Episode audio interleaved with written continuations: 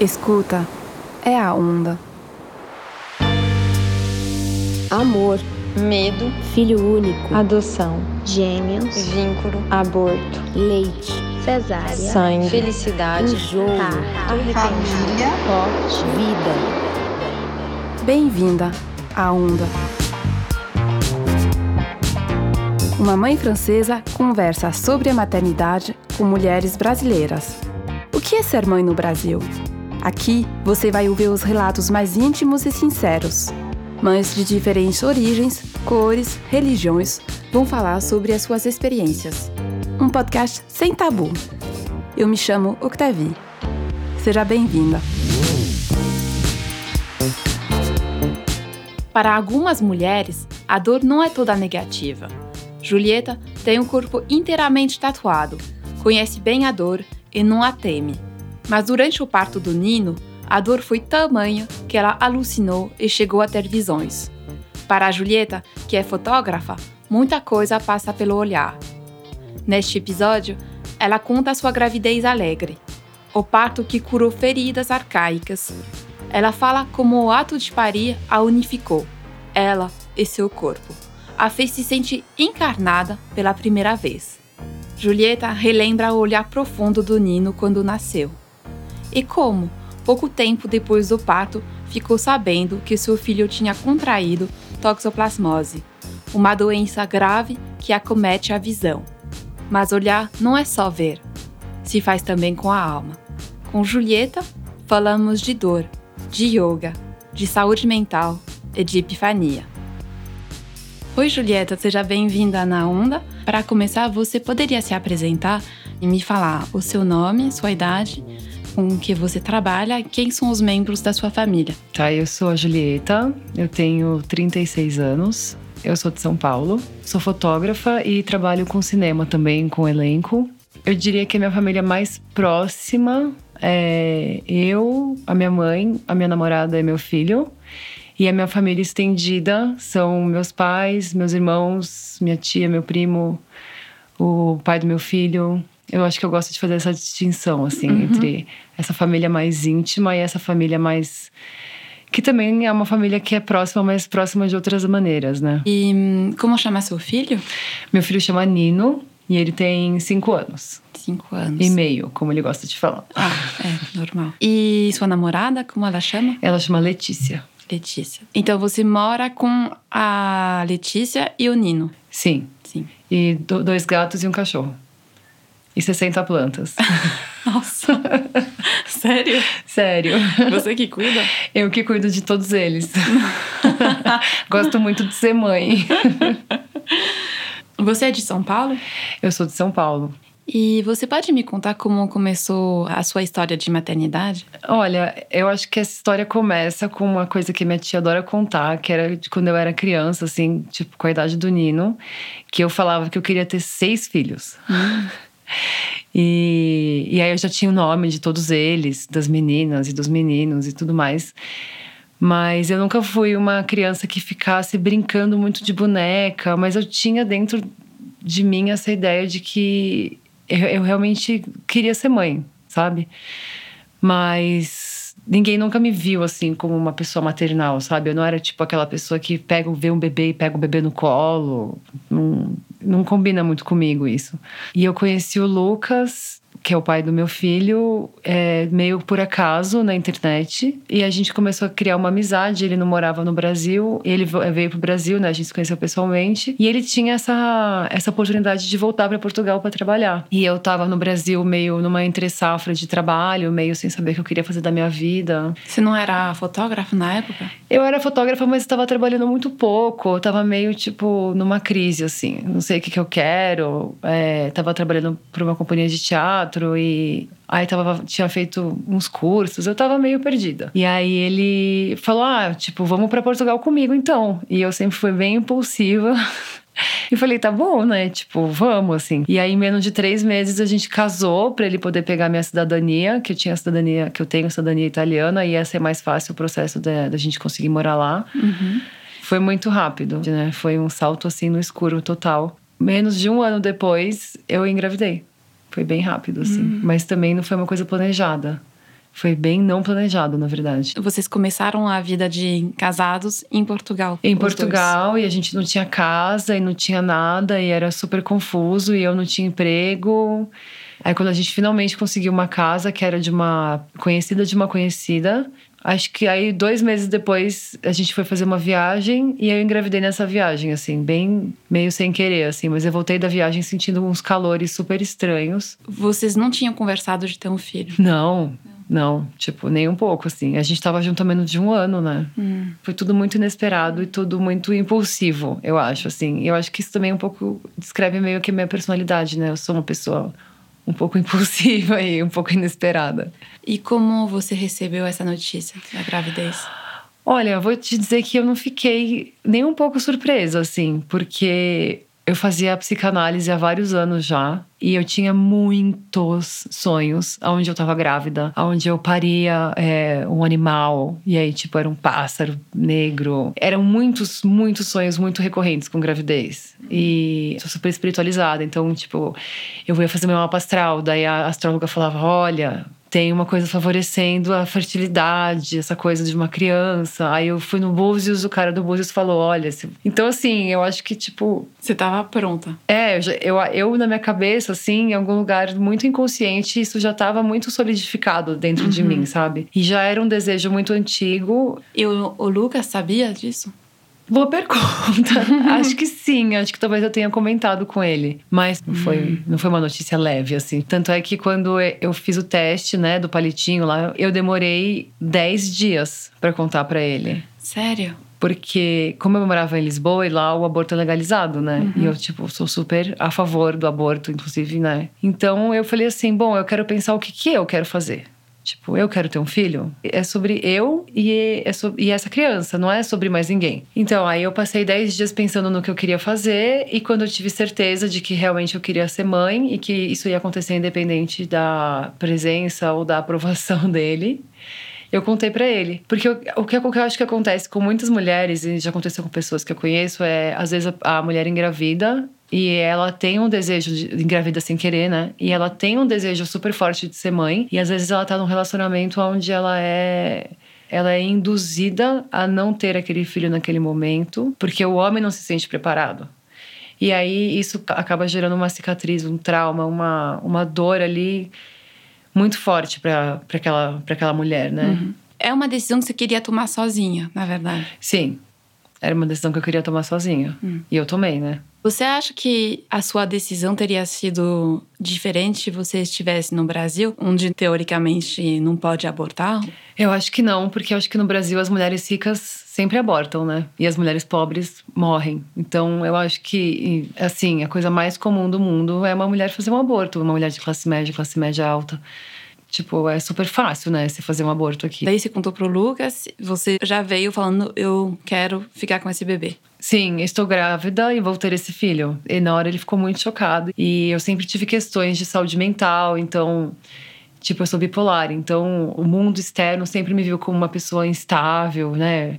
Em algum lugar até um pouco desequilibrada. E aí pensava assim, nossa, como que essa pessoa vai ser mãe, sabe? Como que ela vai, tipo, cuidar de alguém se ela não cuida dela mesma? Do tipo, tive que escutar essa frase algumas vezes, assim. Depois, quando você falou que estava grávida, você escutou isso? Sim.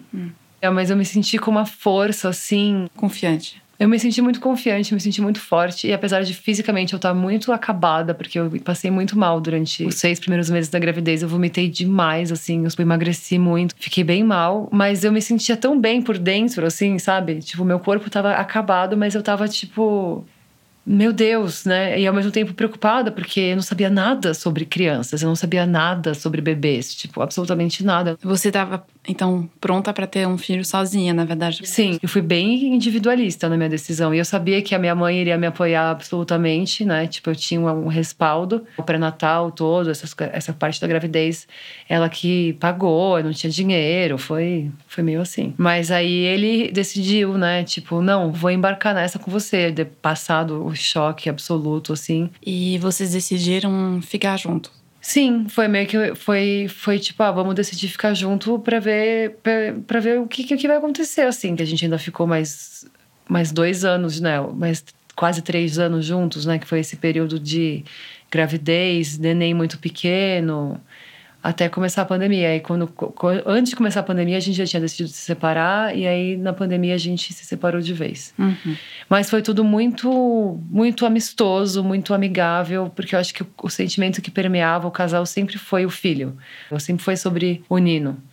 E para mim foi ótimo, porque acho que era isso que eu queria, assim. Tipo, eu queria uma pessoa que fosse uma parceira nesse lugar, né, para dividir os custos e os, os perrengues, né, da criação. Uhum. Durante a gravidez, você sentiu muito enjoo. Por isso, você gostou de estar grávida? Eu amei. Você amou?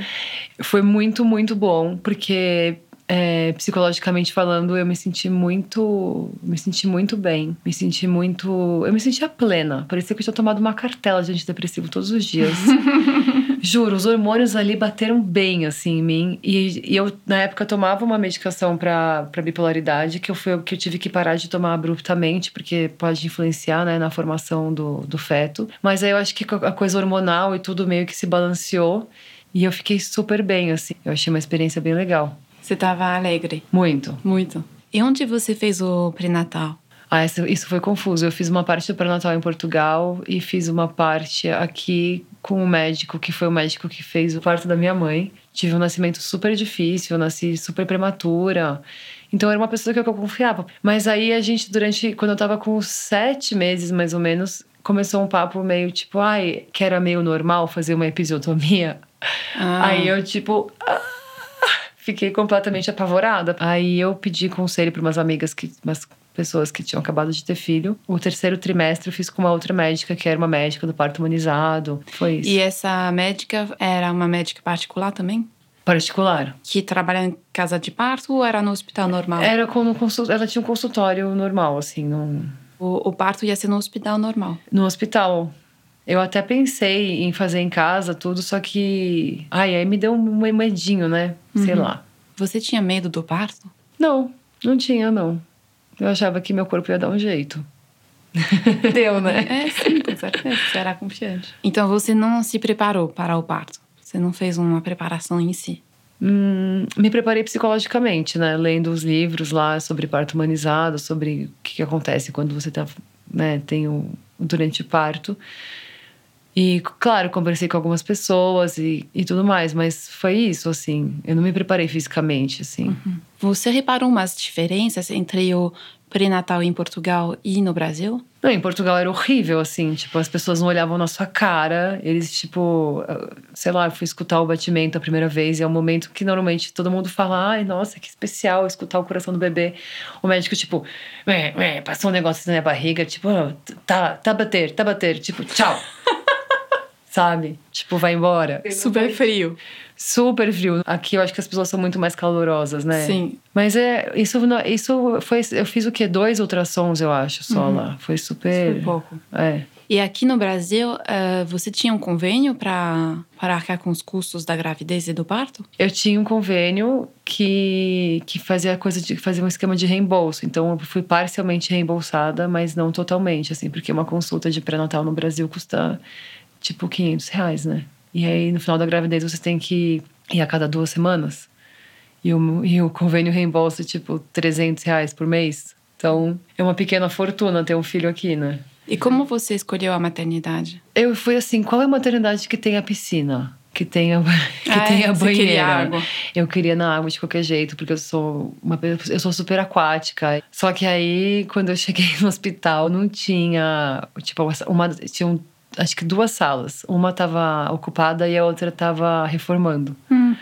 Aí eu fiquei num quartinho que era tipo dois por dois, esperando horas presa num banheiro que não tinha. eh, que não dava pra regular a temperatura da água. Enfim, foi tipo. Eu achei que eu ia viver um momento assim, deluxe do parto e eu vivi, sei lá, um hostel, sabe? foi o budget mesmo. Mas foi louco, assim, porque eu tinha também uma obstetriz, que é a Natália, maravilhosa. Quando começou a chegar perto da minha DPP, que é a data provável, eu me comunicava mais com ela, do tipo, ó, tô sentindo tal coisa, tô sentindo tal coisa, lá. E aí Ela falou assim: não, quando começar o trabalho de parto, você vai saber o que é. Uhum. Tipo, você vai saber que não é uma cólica normal, porque às vezes você tem aquelas contrações de treinamento, né? Sim. Que são muito estranhas, inclusive. E aí, quando eu comecei. E aí, as minhas contrações começaram às quatro horas da manhã. E eu falei, putz, é isso. É isso, é hoje. E era no dia da DPP, que era 8 de março. Aí, quando foi umas 8 da manhã, assim, eu acordei o Lucas e falei, olha, eu acho que vai nascer. Porque daí as contrações já estavam um pouco mais fortes. Daí ela foi em casa, mediu, falou, ó, ainda tá, tipo, sei lá, 3 centímetros, pode ficar mais tempo. E aí eu lembro que eu fiquei, tipo, horas. Ela fez o papel de uma doula, né? Quase. É, tipo, só que ela é mais médica, né, que uma doula. Aí eu fiquei horas embaixo do chuveiro, deitada em cima de uma bola de pilates. Mas assim, eu, eu gostei muito desse processo de estar sozinha, sabe? Hum. De estar totalmente sozinha, porque era como se eu estivesse ali meio que acessando lugares dentro de mim que eu nem sabia que existiam, assim, num lugar muito muito visceral, assim, muito animalesco, sabe? Você sentiu isso? Senti isso profundamente foi muito foi muito bom foi muito libertador eu acho assim essa minha a Natália fala que às vezes um parto vale por 10 anos de terapia. Uhum. senti muito isso sabe? Eu acho que eu tive várias questões com a minha primeira infância de quando eu era muito bebê e eu acho que eu consegui resolver boa parte dessas questões num lugar muito visceral né? Num lugar que não tá no entendimento né? Enquanto eu estava em trabalho de parto. Então para mim foi uma coisa muito foi uma grande epifania assim. A dor tem um papel nisso? eu sou suspeita pra falar, porque eu sou inteira tatuada, né? Assim, eu não vou dizer que eu gosto de sentir dor, mas eu acho que sentir dor é uma coisa importante na vida. Mas tem várias mulheres que têm um trabalho de parto que não sentem tanta dor, né? Eu senti muita dor, muita dor mesmo. Tanto é que quando eu decidi, quando eu fui pro hospital, que eu tava com 7 centímetros, aí isso era umas 5 da tarde. Aí umas 8 da noite eu já tava com a dilatação total. Só que ele, o Nino não nascia. Ele não nascia, ele não nascia, ele não nascia. E eu lá tendo contração a cada 30 segundos, berrando. Ele não descia, é isso? É, ele continuava dentro da barriga. Ele não, eu não tinha nem a, nem a vontade de. Tipo, já era o expulsivo, mas eu não tinha vontade de expulsar, Aham. né? E aí a, a médica falou que a, cabeça dele, ao invés de estar colada, o queixo colado no peito, ele devia estava com a cabeça para trás. E aí eu fiquei quatro horas no expulsivo. Normalmente dura 30 minutos, para quem não sabe. Comecei a entrar num nível de dor que eu tinha visões. Eu tinha alucinações, assim, de dor, assim. Eu me via, tipo, dentro de um pântano e eu ia afundando na areia movediça, assim. E aí eu ficava tentando me soltar e aí, tipo... Nossa, era uma loucura, assim. Aí a minha médica falou assim, Julieta, acho que pode ser bom você tomar uma analgesia. Tipo, vamos tomar só uma anestesia bem fraquinha. Mas você não queria. Eu não queria anestesia de jeito Ah, nenhum. não queria anestesia. Eu queria the real deal, eu queria sentir tudo. A Natália falou assim: olha, que não é a médica, falou: olha, pode tomar uma anestesia super fraca, você vai continuar sentindo tudo. Você só vai aliviar um pouco sua dor, você quer? Eu falei: ah, tá bom, eu aceito. Daí eles me deram morfina. Aí foi tipo, yay. Aí foi bom, porque eu consegui relaxar e tive fôlego pra continuar a saga, né? Que ele, o Nino nasceu umas três horas depois disso ainda, né? Nossa. Ah, é. Demorou bastante. É, o meu trabalho de parto demorou mais de 20 horas. Contando as horas em casa. É. É. A partir das, da- das primeiras contrações, né? Que começaram quatro da manhã e ele nasceu quase a uma da manhã. E qual é o efeito da morfina? É gostoso. É gostoso. Você fica com vontade de rir. Eu lembro que eu comecei a fazer umas piadas com o médico. Você fica meio, ah, meio grog. Mas passou rápido também. É Foi- curto o efeito. Foi bem rápido, Ah. foi o suficiente só pra eu né, ganhar uma corzinha ali. Mas foi isso. Aí depois da, da morfina, eles me deram uma, uma peridural também, que é aquela, aquela na- nas costas, né? Por que eles não te deram a peridural diretamente? Não faço a menor ideia. Talvez porque eu tivesse, tipo, com muita dor, né? E não conseguisse. E se sentiu uma diferença entre a morfina e a peridural? A peridural é local, né? Tinha menos dor na contração. Eu ainda sentia a dor da contração, mas não parecia que estavam quebrando todos os ossos do meu corpo ao mesmo tempo. Era, tipo, uma dor de cólica, sabe? E a morfina é, é mais geral, mais difuso? É difuso. Se bem que na hora que eles me deram a morfina, ele foi quando eles fizeram umas manobras Hum, pra a cabeça dele ir pro lugar certo, entendeu? funcionou. Funcionou, mas assim, foi por muito pouco que não fazia uma cesárea, assim. Foi por muito pouco mesmo, porque já tava demorando muito tempo e ele já tava começando a entrar em sofrimento fetal. Ah, E aí foi meio assim, olha, se ele não nascer em 20 minutos, aí eu tipo, ah, o quê? Você vai nascer. Eu vim até aqui, você vai nascer pela minha vagina, pelo amor de Deus. E deu certo, assim. E a sensação, tipo, eu amei a sensação de quando sai, assim, nossa, dá uma. Tipo, dá uma explosão de alegria, né? Não sei, eu fiquei muito feliz. Eu comecei, a, eu comecei a rir, tipo, todo mundo na sala de parto chorava. E eu ria, ria. Eu tinha acessos de risos, e, tipo, Uhum. foi meio engraçado. E quem tava na sala de parto? Putz, tinha muito. No final, foram chegando mais pessoas, né? Porque eu acho que começou a ficar mais complicado, aí foram chegando, foi chegando mais gente. Mas estava eu, o Lucas, a Natália, que era obstetriz, a Juliana, que era médica, aí uma auxiliar dela, o anestesista, e aí talvez mais uma enfermeira, eu não lembro muito bem. Mas, tipo, tinha uma galera e era tipo luz de hospital, gente com uniformezinho, não era tipo o parto humanizado que você, que você fica sonhando quando você lê aqueles livros de parto, sabe? Mas eu acho que nunca é muito o que a gente espera, né? Dificilmente. E isso te decepcionou? Você nem pensou? Ah, eu fiquei bem decepcionada. Ah, eu é? não gostei, não. Nossa. eu queria ter tido uma experiência mais do jeito que eu tinha imaginado mesmo, né? Fiquei um pouco frustrada, assim. Fiquei aliviada, fiquei grata, né, de ter conseguido ter um parto normal e, tipo, de ter ficado tudo bem. Meu filho não precisou ficar na assistência, ele foi pro quarto comigo, foi tudo ótimo nesse sentido. Mas quando o Nino nasceu, ele fez aquele teste do pezinho e aí foi diagnosticado que ele tinha nascido com toxoplasmose, que era uma coisa que no pré-natal poderia ter sido diagnosticada. Porque o protocolo no Brasil é você fazer o teste de toxoplasmose a cada três meses. Ah, é? É, que é um absurdo, né? Porque a janela imunológica é de um mês. Então, eu fui viajar para o Rio de Janeiro no Réveillon e voltei. Na, na, na volta da viagem, eu tive uma, um mal-estar muito forte, mas que não era, que parecia uma gripe, mas não era. Aí eu comentei isso com o médico e ele Estava tipo, grávida de quantos meses? Oito? Ah, no fim da gravidez. É, no fim, porque ele nasceu dia 9 de março, é, foi por aí. O médico não deu muita atenção. E aí, nesse meio tempo, eu troquei de médica Uhum. e ela fez. é, ela não fez o exame porque ele já tinha feito, foi uma coisa assim. Ela bobeou e não fez o exame O exame da toxoplasmose. da toxoplasmose. Você pode explicar para quem não sabe o que, que é? Toxoplasmose é uma, é uma doença que vem a partir de um, de um protozoário que, quando você pega, que ele pode estar em- presente em várias coisas, tipo em carne crua, é, na areia, na água. Ele pode estar basicamente em qualquer lugar.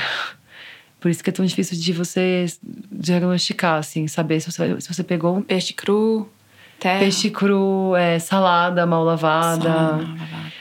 E assim, quando eu fiquei grávida, ninguém me orientou em relação a nada. Eu, tipo, comia tudo, assim. Não tinha muito.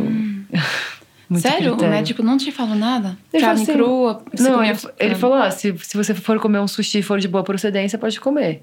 Tipo, não vai comer um sushi no quilo, entendeu?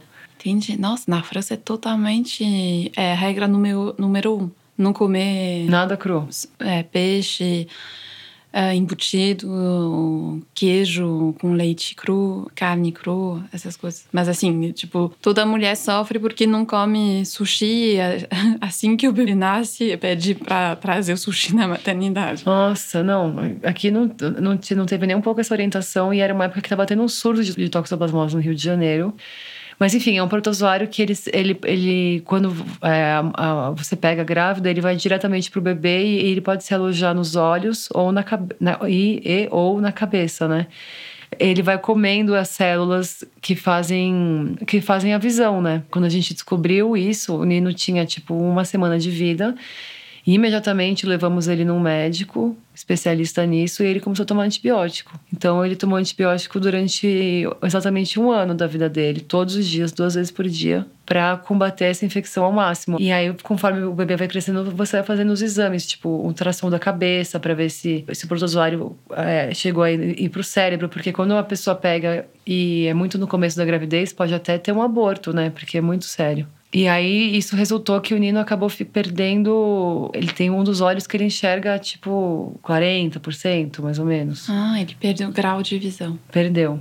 Mas não é uma coisa que ele que se nota, assim, porque tem uma coisa da neuroplasticidade, né? Do, que o, o olho vai conseguindo encontrar outras maneiras de enxergar ali, né? Então é como se ele tivesse uma tampa, assim, bem na frente, bem central, né? Mas ele tem uma visão periférica ainda nesse olho. E o outro olho, graças a Deus, tá, ele enxerga perfeito.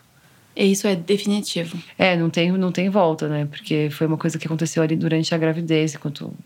A evolução do, do feto. É, exatamente. Não tem. Você descobriu isso? Ele tinha quantos anos? A gente foi descobrindo aos poucos, porque enquanto ele não sabia falar, era difícil de avaliar o quanto ele enxergava e o quanto ele não enxergava, entendeu? Primeiro a gente fez, quando ele tinha uns seis meses, um exame que era um exame com umas ondas cerebrais que mediam a, o quanto o olho dele estava vendo a partir de impulsos cerebrais. Foi ao longo da vida fazendo vários exames é, oftalmológicos até chegar no exame clássico do tipo, ah, você tá vendo a casinha, você tá vendo o bichinho, né, que seria o equivalente à letra, só que ele não sabe ler ainda. Também um exame que tira uma foto, né, da retina, que dá para ver uma manchona assim, né, bem grande, bem central na, na mácula do olho. Mas ele era pequeno, assim, a gente foi descobrindo ao longo dos anos, né? E ele faz acompanhamento até hoje. Ele vai na, na, na, na oftalmologista, ele vai numa terapia ocupacional que faz uns exercícios para o olho dele continuar ativo. E você ficou muito assustada quando você recebeu essa notícia? Fiquei. Acho que foi a pior notícia que eu recebi na minha vida, assim. Tanto é que meu leite, meu leite ficou super ralo, porque hum. mexeu muito com o meu psicológico, assim. Eu fiquei muito arrasada. E me fiquei me sentindo culpada, né? Porque eu que estava carregando. Eu que fui na praia, eu que tomei o mate, eu que comi o negócio, ah, então, entendeu? Você acha que vem da areia? A oftalmologista acha que o mais provável é que tenha sido a areia do, do Rio de Janeiro, assim. Mas aqui no Brasil, quando você engravida, você faz um, uma série de exames de sangue, não? Sim. E não tem exame de toxoplasmose nessa primeira onda de exames? Na primeira tem, mas eu nunca tinha tido, né? Você não era imune. Não então... era imune. Ah, entendi. Porque daí quando você é imune, tudo bem, né? Não tem, não tem erro. É, na verdade, o que eu descobri é que esses alimentos você pode também pegar uma outra doença que é a listeriose, que é muito grave. Ai, mentira. Pode causar um aborto precoce. Enfim, é, é a parte assustadora da, da gravidez. E a gente faz um exame de sangue para testar a imunidade e depois se faz a cada três meses. É isso? É, o padrão é, é esse. Por exemplo, a minha ginecologista hoje em dia, ela faz uma vez por mês o exame da toxo nas uhum. grávidas dela. É, na França é assim. É. Quando você não é imune, você faz uma vez por mês. É que deve ter menos também. Menos casos aqui do que na ah, Europa. não sei, é bem, é bem comum, viu? Ah, ah, é, é bem comum. Você comentou das tatuagens, você tem uma relação especial com seu corpo, íntima. O que você acha da experiência do parto? Ah, eu acho que foi uma das melhores experiências da minha vida, assim, de verdade. Foi totalmente transcendental. Eu acho que definitivamente eu virei uma outra pessoa, assim, sabe? Uhum acho que me curou de muitas feridas, me trouxe me trouxe para um lugar tão centrado assim que eu acho que eu nunca tinha experienciado na minha vida. Eu sempre fui uma pessoa muito muito solta, muito meio sem rumo, meio sem destino, muito vou viver o agora.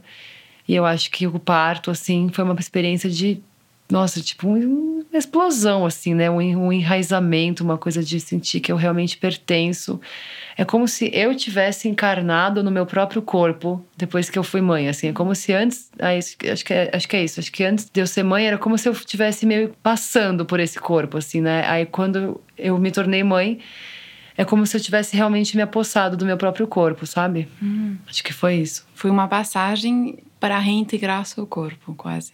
Acho que para integrar, né? Porque é como se eu não me sentia muito integrado, assim, sabe? E acho que também essa coisa de ter de me tatuar e de fazer essas coisas também são foram formas que eu também sempre me encontrei de me apossar mais de mim mesma, sabe? Engraçado você falar isso porque a psicanálise analisa assim também o fato de se tatuar. Ah, é? É, fala que é um jeito de construir o eu e de juntar vários cacos, sabe? É uma apropriação e uma constituição do, do eu talvez para algumas pessoas mais tardia do que para umas outras que tiveram essa construção mais jovem. É, eu acho que quando, como eu tive uma primeira infância difícil, é, eu nasci com 26 semanas. Aí eu passei muito tempo na incubadora. Muito prematuro. Extremamente. Aí eu passei muito tempo na incubadora. Aí quando eu tinha seis meses eu passei por uma cirurgia no intestino que eu quase morri. Aí quando eu tinha dois anos eu fiz outra cirurgia no intestino que eu quase morri. Mas eu acho que tudo isso me fez ser uma pessoa muito fragmentada, sabe? É isso, é a palavra que tava procurando. E aí eu, eu me, sempre me senti muito fragmentada. E eu acho que a maternidade foi uma coisa que, tipo a cola que colou os caquinhos, assim, sabe? Eu sinto que agora eu me sinto mais pertencente, sabe? Uhum. Ao mundo, aos lugares, às a vida, né? Parece que agora eu encarnei, de verdade. E como foi o encontro com o Nino? Ai, é muito gostoso, né? Tipo, eu fiquei cheirando ele. Nossa, é é impressionante como que uma coisa que sai de dentro de uma víscera consegue ter um cheiro tão bom, né? e eu lembro que ele ficou, que ele ficou olhando assim pra mim com um olhão. Nossa, eu me senti assim. Eu acho que eu tava em estado de choque ainda, sabe? Eu não, eu não conseguia realizar, tipo, que, que aquele bebê era meu filho, sabe? Porque foi muito punk o, o parto, assim, né?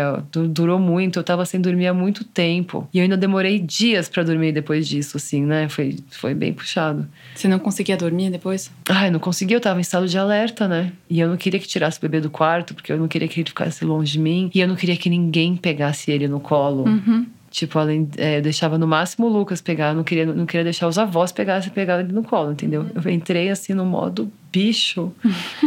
do tipo, não encosta na minha cria, entendeu? Tanto é que eu fui deixar outras pessoas segurarem ele no colo depois que ele tinha um mês. Ah, é? Eu me tranquei em casa com essa criança. Tanto é que ele sempre foi um bebê muito tranquilo, nunca chorou muito, nunca foi de reclamar, não teve cólica, não teve nada.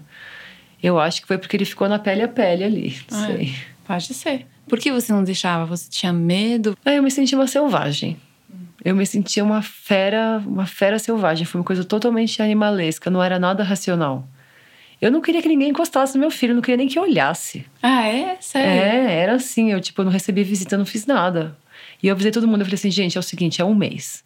Eu quero um mês de paz. Eu não quero ver ninguém. Se quiser me dar alguma coisa, você deixa na porta da minha casa. E aí você imagina os avós, né? Eles queriam morrer. Eu falei assim, me respeita. Senão vai ser pior. Porque era necessário pra você para criar o, o vínculo com o Nino? Ah, com certeza. Eu sentia que ele ainda era uma, uma parte minha, né? Uhum. E ele nasceu muito, muito magrinho, muito. Não sei, eu não era aqueles bebê gordo, bonito, assim, forte, sabe? Aqueles bebês que são mais sólidos, assim. Ele era um bebezinho bem pequenininho, magrinho. E aí eu não sei, talvez, talvez por isso eu também ficasse mais nesse instinto de proteção, assim, sei lá. Uhum. E o Lucas respeitou a sua vontade de. Ah, sempre. Sempre respeitou, assim. Ah, ele me escutava, né? Me escuta, o que é ótimo. Como foram os primeiros dias na maternidade? Você falou que você. Eu fiquei pouquíssimo tempo na maternidade. Na verdade, ele nasceu. Aí no outro dia eu já fui embora. Eu pedi pra médica pra ela me esperar pra eu ir pra casa logo, que eu não queria ficar no hospital. Hum, foi rápido mesmo. É, eu fiquei, fiquei tipo um dia na maternidade só. E eu me sinto melhor também em casa, mais à vontade e tudo. E aí, quando eu cheguei em casa, que eu tava sem dormir há três dias, eu comecei a ter alucinações, assim. Eu ficava vendo várias formigas, vários insetos andando no meu, no meu, na minha pele, assim. Aí eu, ai, tira essa formiga daqui, tira essa formiga daqui. O Lucas não tem formiga nenhuma, tipo, De tão cansada que você de tão cansado, assim. E demora pra gente con- conseguir dormir, né? Se o bebê mama a cada duas horas, quando, quando nasce, Você queria amamentar? eu queria. Era uma coisa que eu fazia questão absoluta também. Muito por influência da minha mãe, porque ela é super, tipo, a favor. Então eu realmente fiz o esforço, né? É um trampo am- amamentar, né? Você sente o dor amamentando? Muita dor. E eu senti uma dor que era uma dor na lateral do peito, que era uma coisa como se fosse a- a- os dutos, né, que passam o leite, como se eles tivessem, fossem muito estreitos Hum. e estivessem abrindo. Então era uma dor, assim, E você gostou dessa experiência? Eu gostei da experiência. Acho que foi, foi super válida, tanto é que eu amamentei até um ano. Ah, bastante tempo. Mas assim, eu amei quando ele começou a comer comida sólida, né? Porque, tipo, foi quando eu comecei a ter uma vida de novo, né? Que você consegue sair de casa, deixar a criança, e, sabe? Ai, agora eu vou, tipo, numa exposição sozinha. Então é uma coisa que eu fiz muita questão de fazer, sabe? De ir atrás de coisas que fossem minhas, né? Que, que eu pudesse resgatar uma independência. Comecei a praticar yoga é, a partir disso, porque eu tava, tipo, totalmente destruída, né? Sem músculos, sem costas, sem lombar, sem, sem nada, né? Tipo, igual qualquer pessoa que tem filho. E foi, assim, tipo, uma segunda melhor coisa que eu fiz na minha vida. E eu precisava ficar sozinha, sabe? Eu precisava não pensar que eu tinha uma criança. Hum. E o que é legal da prática é que é justamente isso, né? Tipo, você tá totalmente no presente, né? Então acho que isso foi muito fundamental, assim, tipo, no puerpério também, para eu não, não entrar numas de meio que me misturar demais com a criança, me perder ali. Eu senti que eu precisava fazer coisas que me, que me tornassem que eu me redescobrisse a partir da nova Julieta que eu tinha me tornado. Eu entrei muito assim na, dentro da prática, frequentei por muitos anos. Fiz um curso de formação de professores porque eu queria aprender mais, ah, eu queria saber mais. Me formei. Hum. Aí até cheguei a dar aula durante uns seis meses, só que aí com a pandemia acabou desandando e eu voltei a trabalhar com, com artes. Uhum. Durante os primeiros meses depois do nascimento, você se sentia bem no seu lugar? Me sentia, eu me senti super bem. Eu sentia que eu estava fazendo exatamente o que eu deveria estar fazendo. Como você organizou seu tempo voltando para casa com o Nino? Eu tive a sorte de não precisar trabalhar nos dois primeiros anos que ele tinha nascido, porque minha mãe me ajudava financeiramente e ela morava muito perto da minha casa. Então, quando eu precisava sair ou fazer qualquer coisa assim, eu deixava ele com ela.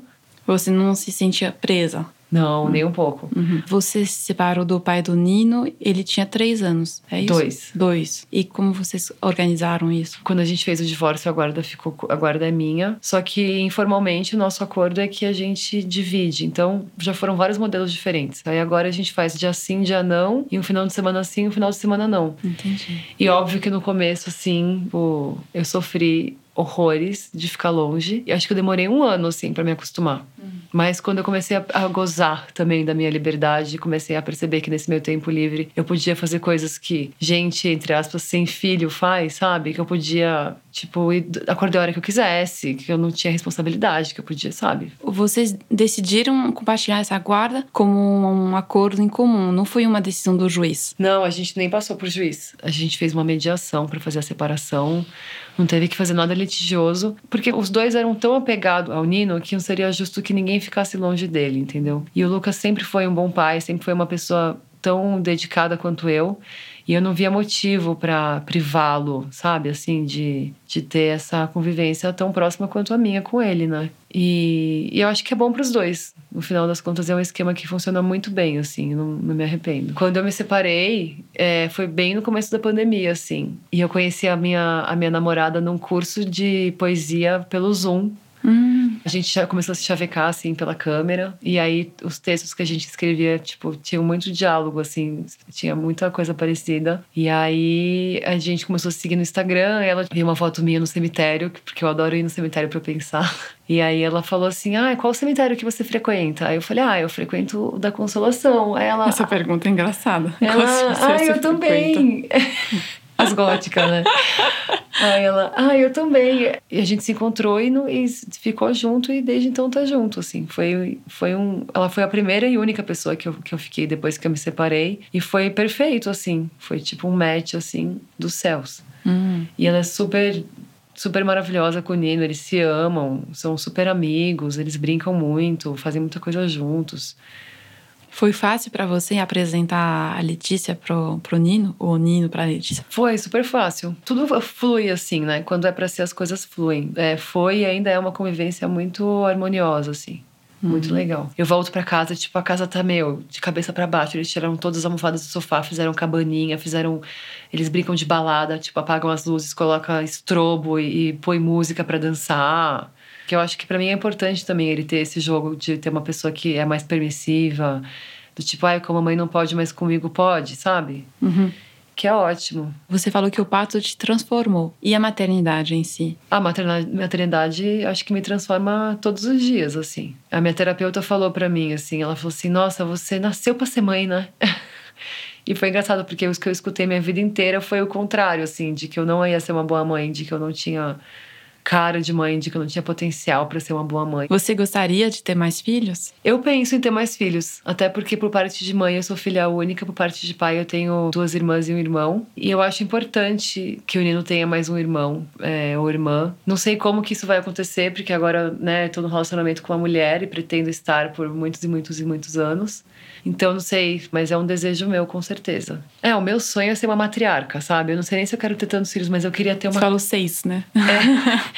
Eu queria ter uma casa cheia, sabe? E poder ser tipo uma senhora, uma, uma velhinha, assim, bem com um monte de neto e a casa cheia, e poder receber as pessoas, e poder conversar, e poder, tipo.